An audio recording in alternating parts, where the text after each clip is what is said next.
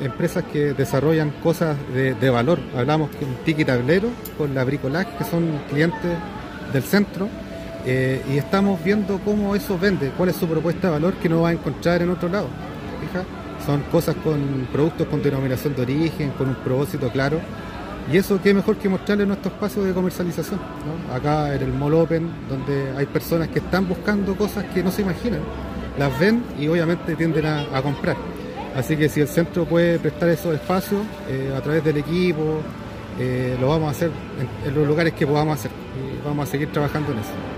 Eh, no, maravilloso. como recién hablaba con, los encargados, que estos espacios que nos entregan a nosotros, a, las pymes, que son gratuitos, es maravilloso porque así se puede captar otro tipo de cliente que no es el habitual, sino que el cliente que viene de otra zona y podemos abarcar otras zonas diferentes. Y no bueno, el espacio es bueno, eh, se genera un contacto con otros emprendedores maravilloso y eso también suma.